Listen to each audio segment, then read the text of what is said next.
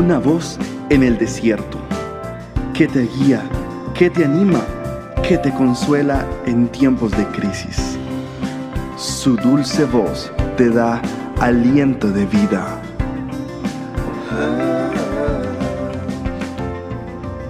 Red de Mujeres Embajadoras.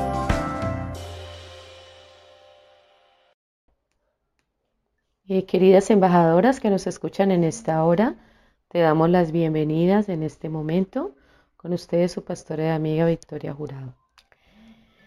Dice la palabra del Señor en Primera de Corintios capítulo 15 versículo 54 en adelante. Entonces cuando nuestros cuerpos mortales hayan sido transformados en cuerpos que nunca morirán, se cumplirá la siguiente escritura. La muerte es devorada en victoria. Oh muerte, ¿dónde está tu victoria? Oh muerte, ¿dónde está tu aguijón? Pues el pecado es el aguijón que termina en muerte, y la ley le da al pecado su poder. Pero gracias a Dios, Él nos da la victoria sobre el pecado y la muerte por medio de nuestro Señor Jesucristo. Por tanto, mis amadas hermanas, permanezcan fuertes y constantes Trabajen siempre para el Señor con entusiasmo. Trabajen siempre. Porque ustedes saben que nada de lo que hacen para el Señor es inútil. Mis amadas y preciosas mujeres, hay una gran verdad y es esta. Que el Señor Jesús tiene el poder sobre la muerte. Él nos ha dado la victoria hay un marco de protección, hay un cerco y un vallado de protección alrededor de nuestras vidas y alrededor de nuestros hijos y aquellas personas por las cuales clamamos a nuestro Abba Padre. Déjeme asegurarle, la muerte no puede penetrar ese marco, ese vallado o ese cerco de protección. Dios a veces tiene que permitir muchas cosas en nuestras vidas para darnos una lección, para que aprendamos lecciones de vida, pero no significa que el enemigo tenga la potestad para tomar nuestra vida arbitrariamente. El Señor completará los días que Él ha trazado para tu vida. Por eso siempre debes de pensar y decir, Dios tiene el control de las cosas, Él tiene escrito el destino para mi vida y Él sabe cuántos días viviré sobre la tierra especialmente si has recibido un llamado de parte de Dios. Quiero decirte, el enemigo no puede tocar tu vida, el enemigo no puede enseñorearse de ella, ni puede arrebatarte tu vida. Dios tiene esa potestad. Dios llamará a su casa, a su hogar eterno, a un, familiar, un pariente, tu padre, tu madre, a un ser muy amado para ti. No digas, el Dios me lo quitó el enemigo se lo llevó, Dios hizo algo. No te enfades con Dios, no pienses y no permitas pensamientos que te nublan la razón. Nadie determinará el tiempo de estadía en nosotros sobre la tierra, solamente es potestad de nuestro Dios. La muerte no puede penetrar ese cerco o ese vallado. ¿Cuántas de nosotros, personas muy cercanas, han tenido o han sufrido accidentes, supremamente graves, delicados, y esas personas han sido sobrevivientes.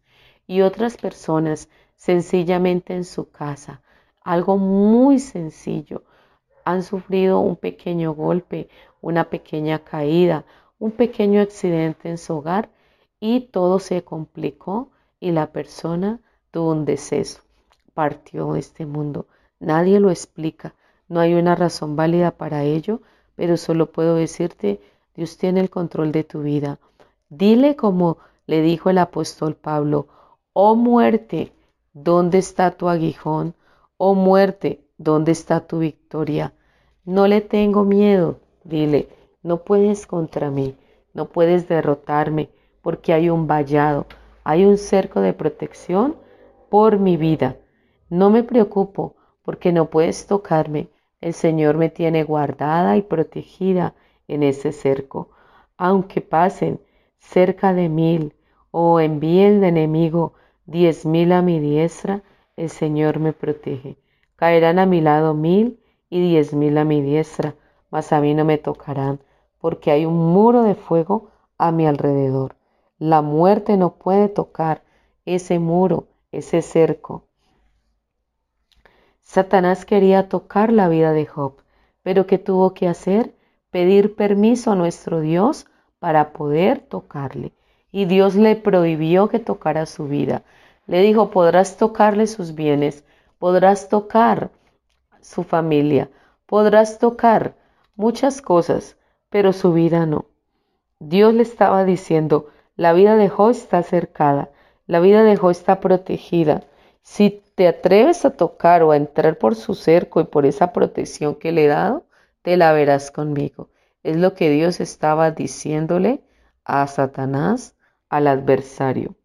Estaba diciéndole, tengo su vida cercada y no puedes remover ese cerco de protección porque yo le guardo, yo lo protejo, yo peleo por él y yo lo bendigo.